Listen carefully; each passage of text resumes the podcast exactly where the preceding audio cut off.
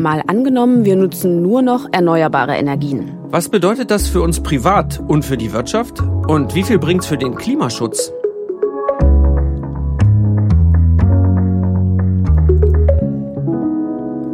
Hallo, mein Name ist Vera Wolfskämpf. Und ich bin Justus Kliss. Wir arbeiten für das ARD Hauptstadtstudio hier in Berlin. Schön, dass ihr dabei seid bei unserem wöchentlichen Gedankenexperiment. Ihr hört mal angenommen den Zukunftspodcast der Tagesschau. Und diesmal widmen wir uns einem Thema, das sich wirklich viele von euch gewünscht haben, eigentlich schon seit es unseren Podcast gibt, 100 Prozent erneuerbare Energien in Deutschland. Und wenn das so wäre, dann könnte sich die Tagesschau in Zukunft vielleicht so anhören. Drei Viertel der Deutschen haben inzwischen eine eigene Solaranlage oder sind finanziell an Windrädern beteiligt. Das hat eine Auswertung der Stiftung Klimaschutz ergeben. Die Solardächer decken oft den eigenen Strombedarf. Mit der Windkraft können Privatleute jährlich Zehntausende Euro Gewinn erzielen. Die Industrie klagt jedoch über hohe Kosten. CO2-neutral zu produzieren verteure die Produkte erheblich. Und beim ersten Teil dieses Szenarios müssen wir gar nicht so weit in die Zukunft schauen. Eigentlich nur ganz weit in den Süden Deutschlands, nach Bayern.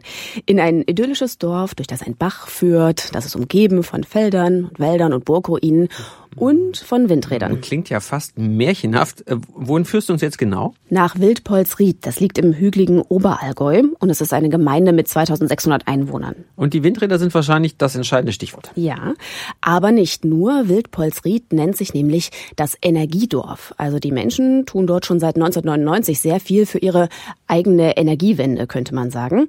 Ich konnte mir das jetzt natürlich nur digital anschauen, habe mich aber auch von Thomas Pfluger sozusagen ein bisschen durchs Dorf führen lassen. Der macht das sonst auch mit internationalen Gästen.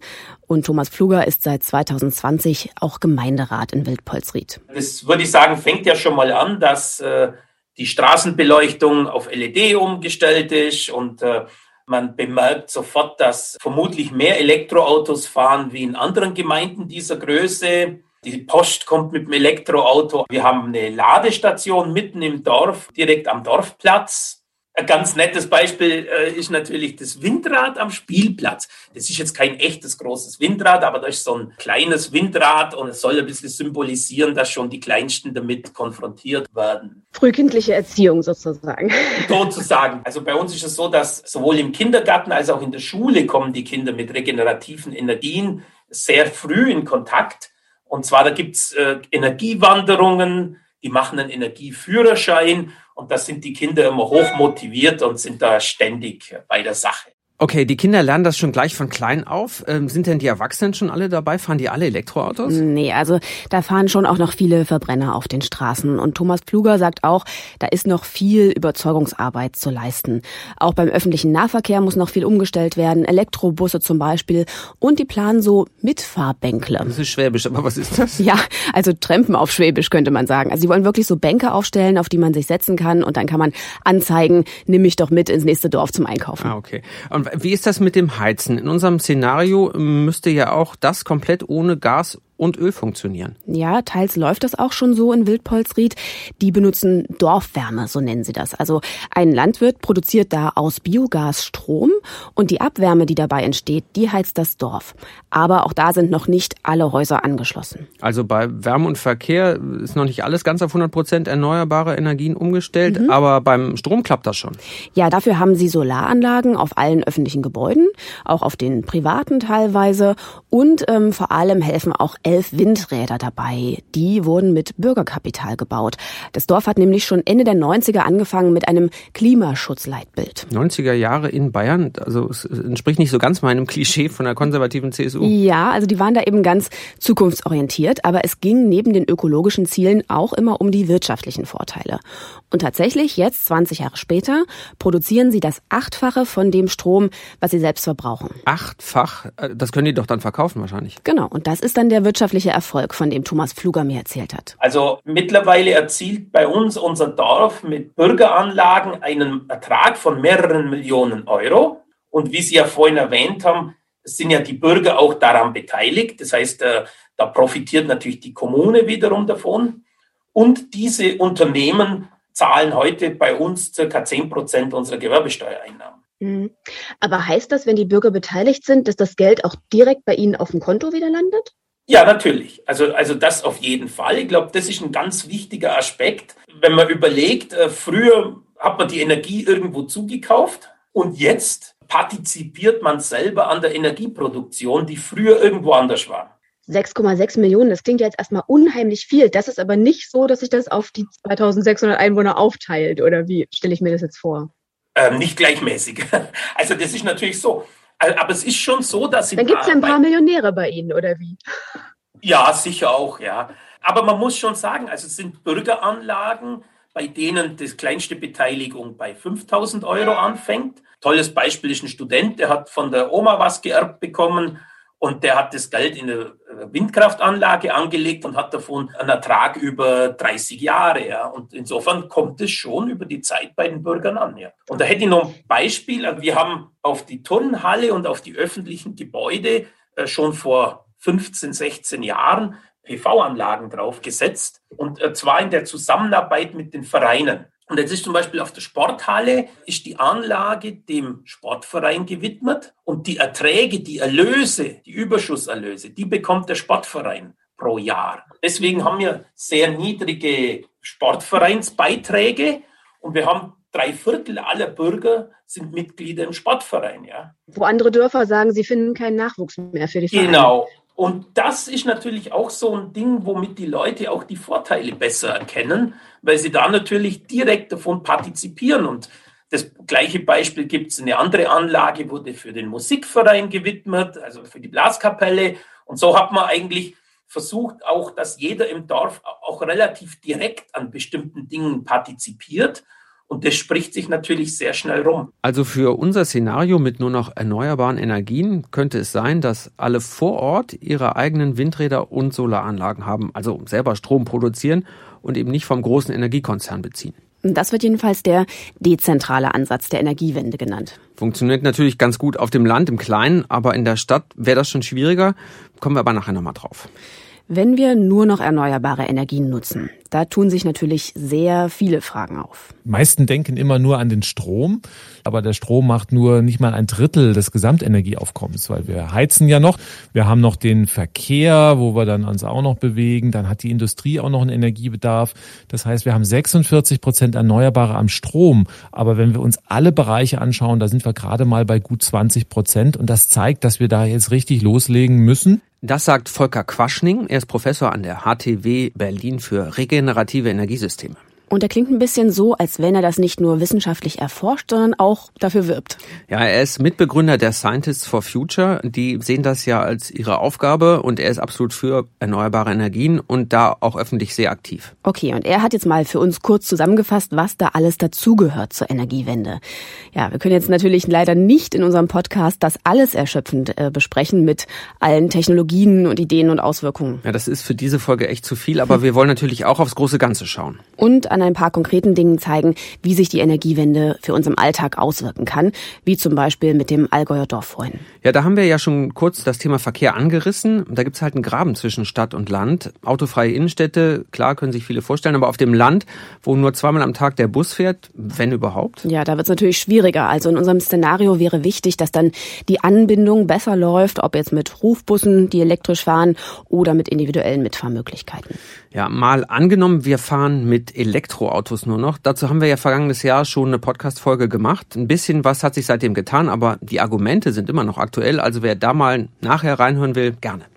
Gut, also von uns heute nicht mehr viel dazu, aber zum Heizen und zur Wärme. Das läuft ja jetzt bei den meisten noch mit Öl und Gas. Deshalb habe ich mit Volker Quaschning auch mal in die Zukunft geschaut, wenn nur Erneuerbare es gibt. Und er hat mir erzählt, wie dann mein Wasser in der Dusche warm wird. Ja, das Wasser in der Dusche kommt darauf an, wie Sie Ihr Haus ausgestattet haben. Also entweder haben Sie eine eigene Photovoltaikanlage auf dem Dach mit einer Wärmepumpe, das heißt, die Sonne hat das dann erwärmt.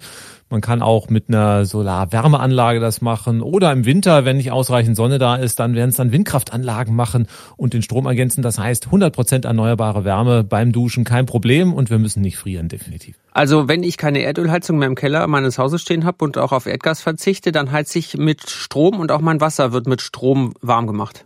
Genau, künftig werden wir wirklich das meiste in Strom haben oder wir sind ja schon in der Zukunft. Das heißt, heute ist unser Netz umgestellt. Wir machen alles mit Sonne und Wind, im Wesentlichen ein paar andere erneuerbare Energien.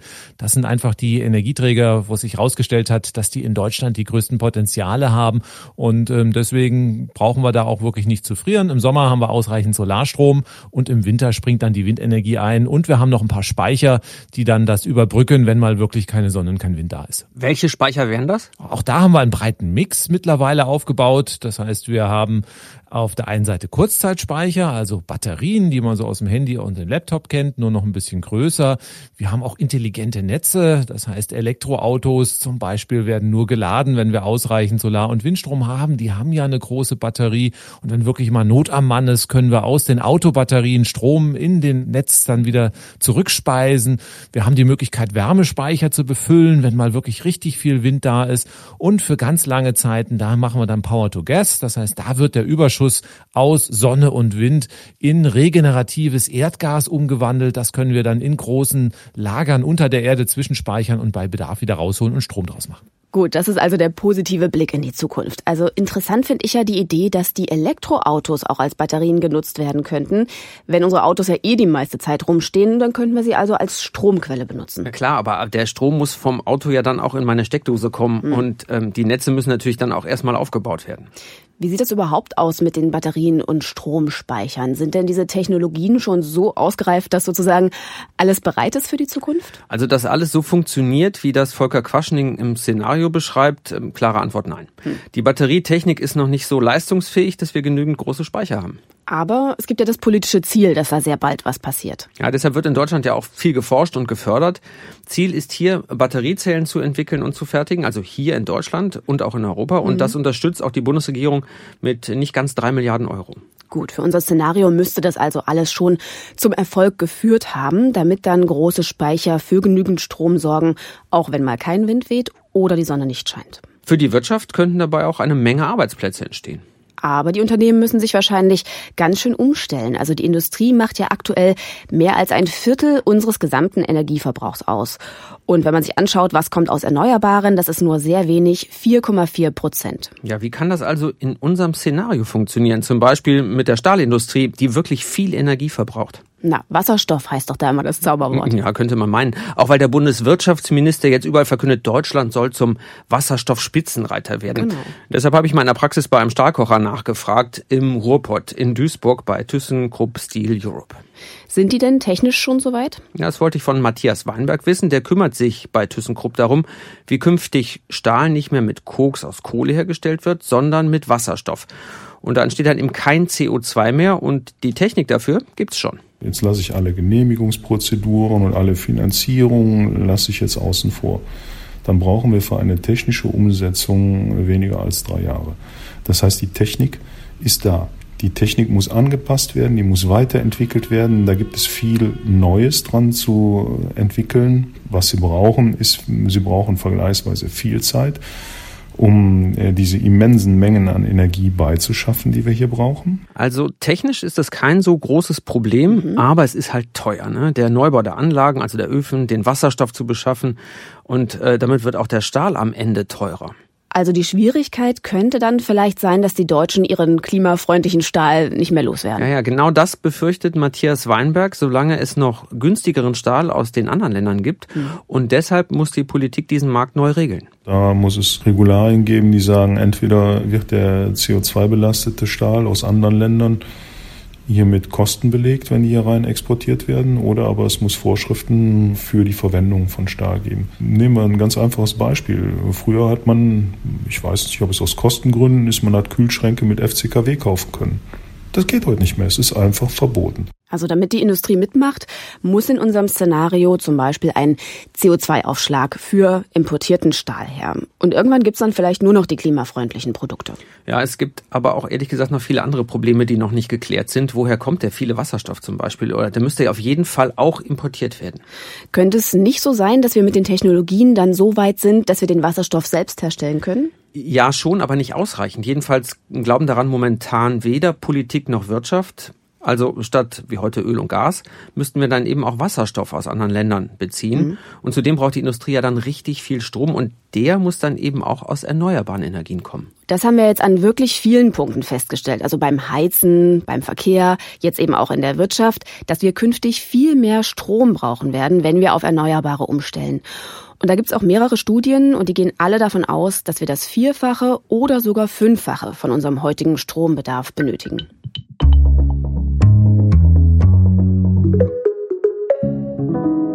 vier oder fünfmal so viel Strom wie heute und das mhm. alles eben aus Erneuerbaren. Ja, das zeigt eben auch, wie viel da passieren muss. Also Windräder, Solaranlagen, das müssen viel mehr werden, wenn dieses Szenario wahr werden soll.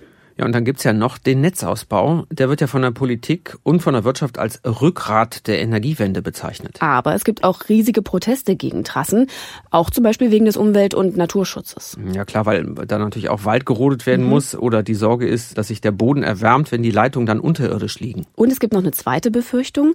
Die Gegnerinnen und Gegner der Trassen glauben nämlich nicht, dass diese Leitungen wirklich zur Energiewende beitragen. Also um, um das klar zu machen, die sind jetzt nicht gegen die Energiewende an sich. Nein, also es gibt sicherlich auch ein paar, aber zum Beispiel das Aktionsbündnis Trassengegner, in dem sich sehr viele Bürgerinitiativen deutschlandweit zusammengeschlossen haben, das ist ganz klar für die Energiewende, nur eben gegen Trassen. Ja, aber warum? Die Leitungen sollen doch den Windstrom von Norden in den Süden und den Sonnenstrom in die andere Richtung bringen. Das ist doch das Argument für die Trasse. Ja, aber diese Bürgerinitiativen sind da skeptisch. Also sie sagen, mit den Leitungen könnte ja auch weiterhin Kohlestrom aus dem Osten und Atomstrom aus dem Westen Europas zu uns kommen. Wie sich das Aktionsbündnis Trassengegner das jetzt also vorstellt, die Energiewende ohne Trassen, darüber habe ich mit der Sprecherin Dörte Hamann gesprochen. Die Energiewende ist notwendigerweise dezentral. Das heißt, ähm, wir haben im Augenblick ein sehr, sehr großes Stromnetz. Es verlangt auch keiner, dass wir diese Trassen abbauen. Aber die Energiewende braucht in der Hauptsache ein Verteilnetz. Das heißt, es sind diese kleineren Trassen und in dieses Verteilnetz werden die erneuerbaren Energien auch eingespeist.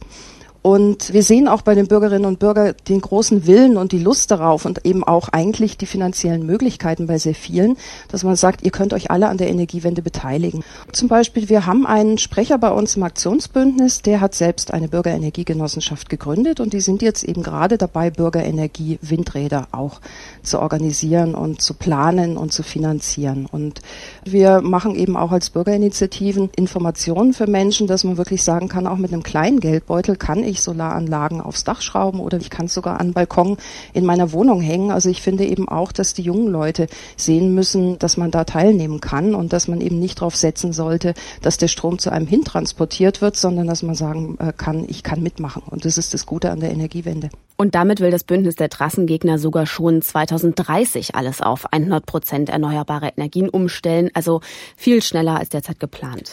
In unserem Szenario könnte also alles dezentral sein. Das haben wir ja vorhin schon bei dem Beispiel Wilpolsried besprochen. Mhm. Dann wären ja auch die Trassengegner und Gegnerinnen dabei. Und die Idee wird ja von vielen geteilt. So kleine Zellen, in denen vor Ort überall erneuerbare Energie erzeugt und verbraucht wird. Ja, aber das Öko-Institut und die sind ja auch wirklich für die Energiewende und für Erneuerbare, sagt, auch für so ein dezentrales System braucht es einen Netzausbau. Dazu haben sie 2018 eine Studie gemacht. Denn letztlich müssen diese Zellen miteinander verbunden sein, um Schwankungen auszugleichen oder zum Beispiel auch bei einem Hackerangriff auf das Stromnetz weiter Energie zu haben. Und dafür reichen eben laut Öko-Institut die jetzigen Leitungen nicht aus. Ja, böte sich jetzt an über das Szenario Blackout zu reden, hm. aber mit Blick auf die Uhr schaffen wir das leider nicht. Vielleicht ein anderes Mal. Jetzt bleiben wir noch bei den Protesten. Protesten. Da gibt's ja noch mehr, besonders bei den Windrädern. Die Frage ist ja, wie überzeugt man die für das Szenario nur noch erneuerbare Energien? Ja, darüber habe ich mit einer Protestforscherin gesprochen. Julia Zillis, sie hat sehr viel zu Bürgerinitiativen, zu Protesten in der Energiewende, besonders eben auch gegen Windräder veröffentlicht. Und sie schreibt aktuell auch ihre Doktorarbeit dazu am Göttinger Institut für Demokratieforschung. Und sie hat das Patentrezept, äh, wie man Menschen mitnimmt? Ja, das wäre schön, aber ein allgemeingültiges Rezept gibt es natürlich wie immer nicht. Also vor allem, wer generell gegen Windkraft ist, da wird's ganz schwierig, meint auch Julia Zillis. Da hilft, wenn überhaupt, noch sachlich zu erklären, warum jetzt Windkraft so wichtig ist für den Klimaschutz. Ja, und was ist denn mit denen, die sagen, das Windrad in meiner Nachbarschaft will ich nicht, weil vielleicht der Rotmilan da nistet oder weil sie es einfach nicht schön finden oder sie stört? Ja, da kommen wir zu dem ersten Punkt, den Julia Zillis Forschung zeigt. Die Leute vor Ort fragen sich, was ausgerechnet dieses eine Windrad an genau der Stelle bringen soll. Im Moment finden diese Konflikte wirklich um die konkreten einzelnen Windräder statt oder um die einzelnen Trassenverläufe. Und was aber, finde ich, fehlt, ist eine gesamtgesellschaftliche bundesweite Debatte nochmal zur Energiewende. Das Energiewende-Thema war vor ein paar Jahren sehr präsent, aber das ist so ein bisschen gerade nicht auf der Tagesordnung. Und ich glaube, das würde helfen, wenn man wieder so ein bisschen den Sinn sehen würde, warum muss das hier sein. Ja, und dann könnte man das einfach durchziehen, das glaube ich nicht. Nein, das glaubt Julia Zillis auch nicht. Also da braucht es mindestens noch einen zweiten wichtigen Punkt, nämlich die Leute vor Ort besser zu beteiligen. Man müsste wirklich eher wirklich eine lokale Perspektive einnehmen und dann da schauen, wie kann man da zu guten Lösungen kommen, die die meisten zumindest mittragen. Man muss sich, glaube ich, auch von dem Ideal verabschieden, dass es dann alle toll finden. Es wird immer Leute geben und das ist auch in einer Demokratie natürlich völlig in Ordnung, wenn Leute dann nicht mit einverstanden sind. Aber es muss wieder in einen größeren Sinnzusammenhang gestellt werden und dann eben auch responsiv sein, dass man dann vielleicht auch manche Standorte wieder fallen lässt, wo man einfach dann auch sagt, okay, das sind berechtigte Argumente, die hier vorgetragen werden, warum das vielleicht hier keine so gute Idee ist. Aber Vera, solche Beteiligungsverfahren gibt es doch schon. Ja, nur oft sind die Leute vor Ort nicht zufrieden damit. Vielleicht auch, weil sie nicht wirklich mitentscheiden können. Natürlich, Mitsprache hat auch immer so seine Grenzen, wenn man dann wirklich mal was verändern will. Ja, und dass die Leute davon finanziell profitieren, wie es in Wildpolsried ist? Das kann aus Sicht von Julia Zillis auf jeden Fall auch funktionieren. Es bleibt aber trotzdem so ein Stadt-Land-Widerspruch. Also in Umfragen ist ja die Mehrheit immer für Klimaschutz und für die Energiewende. Aber wenn es am Ende nur die auf dem Land ausbaden müssen, dann sind die natürlich nicht dafür. Also es müsste da vielleicht so einen gewissen Ausgleich geben, findet Julia Zillis. Also dass die in den Städten auch einen Beitrag Beitrag leisten mit Solaranlagen etwa. Also dann überall schwarze Paneele auf den Hausdächern. Ja, nicht nur auf den Dächern. Also es gibt ja auch schon ganz neue Ideen, zum Beispiel an den Fassaden. Auch wenn das noch nicht ganz so ergiebig ist, wird aber erforscht. Das stelle ich mir jetzt aber auch nicht so schön vor. Auch optisch passiert da ein bisschen was. Es gibt mittlerweile Solarpaneele, die sind hell oder sogar durchsichtig. Dann haben Schweizer Wissenschaftler sogar Fotos auf eine spezielle Folie über Photovoltaikanlagen gedruckt. Also vielleicht könnten in unserer Zukunft sogar Werbetafeln Strom produzieren oder Handys ihren eigenen Akku mit Solarzellen laden. Darauf gibt es auch schon ein Patent. Also wird es womöglich Photovoltaikanlagen geben, die wir gar nicht bemerken im Alltag? Daran wird geforscht. Es gibt sogar den Versuch, einen Straßenbelag zu entwickeln, der Sonnenstrom produziert. Hat im Praxistest noch nicht bestanden, aber wie gesagt, das wird in der Zukunft vielleicht alles noch ein bisschen anders aussehen. Naja, dahinter steht ja die Frage, wie viel Fläche verbrauchen wir für die erneuerbaren Energien, wenn wir Solar und Wind wie bisher ausbauen. Und da gab es jetzt im vergangenen Jahr eine Studie des Instituts für transformative Nachhaltigkeitsforschung, IHSS. Und demnach brauchen wir zwei Prozent der Fläche Europas. Das klingt jetzt erstmal nicht so viel. Ja, aber ist ganz Portugal. Okay. also wenn wir mehr Windenergieanlagen auf See und Solaranlagen auf Dächern bauen, dann könnte man ein bisschen Fläche einsparen, dann bräuchten wir nur halb Portugal.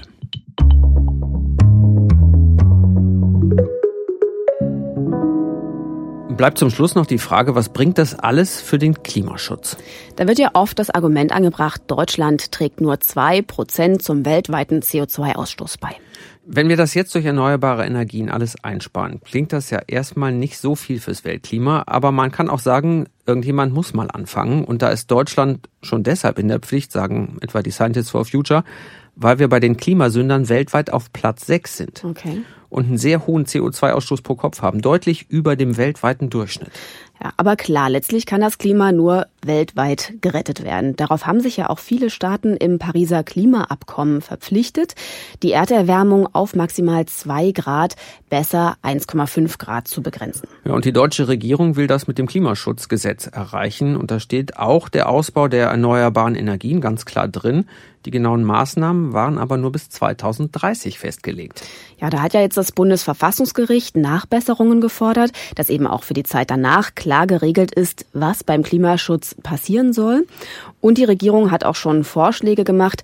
Jetzt soll Deutschland schon 2045 statt bisher 2050 klimaneutral sein, also so gut wie kein CO2 mehr ausstoßen. Also dieses Ziel ist relativ klar, nur der Weg ist umstritten, wie schnell es geht und zu welchem Preis. Ja, und mal abgesehen von den Klimawandelleugnern, die das natürlich alles ganz anders sehen, sind sich eigentlich die meisten über dieses Ziel einig. Und es gibt auch viele Analysen, die zeigen, es kann klappen. Also unser Szenario wird über kurz oder lang Realität, wie es aussieht. Aber es wird halt auch ein hartes Stück Arbeit, wie wir an den paar Beispielen, die wir jetzt besprochen haben, ja gehört haben. Hm. Und was ist, wenn das nicht klappt mit der Energiewende? Fangen wir doch erstmal an, indem wir die Zukunft schwarz malen. Im schlechtesten Fall ging der Ausbau zu langsam. Es gibt nicht genügend Windkraft- und Solaranlagen. Es fehlt auch an Leitungen, um den Strom zu transportieren. Also müssen wir weiter über die alten Netze Kohle und Atomstrom importieren. Für den Umbau in der Wirtschaft hat die Bundesregierung viel Geld investiert, aber CO2-arm zu produzieren ist für die deutschen Unternehmen teuer. Ihre Produkte gehen am Weltmarkt unter, weil andere Länder nicht klimaneutral, aber billiger produzieren und beim Verkehr hat die Politik die Menschen gegen sich aufgebracht. Autos mit Verbrennungsmotor sind verboten, was viele Menschen auf dem Land in Schwierigkeiten bringt, weil der Nahverkehr nicht ausgebaut wurde. Okay, ich glaube, es ist Zeit für etwas mehr Farbe und Fröhlichkeit. Im besten Fall sind pünktlich im Jahr 2045 Wind- und Solarenergie genügend ausgebaut. Der Strom reicht für den viel höheren Bedarf und kann über die ausgebauten Netze auch genau dahin kommen, wo er gerade gebraucht wird. Wenn mal kein Wind weht und keine Sonne scheint, gibt es große Speicher. Die Politik hat es geschafft, die meisten Leute über direkte Mitsprache zu beteiligen. Auf dem Land profitieren viele vom Windrad am Dorfrand und in der Stadt speisen die Leute mit eigenen Solaranlagen ihren Strom ins Netz ein. Da es in Deutschland so gut klappt, mit erneuerbaren Energien das Klima zu schützen und wirtschaftlichen Erfolg zu haben, ziehen auch andere Länder nach.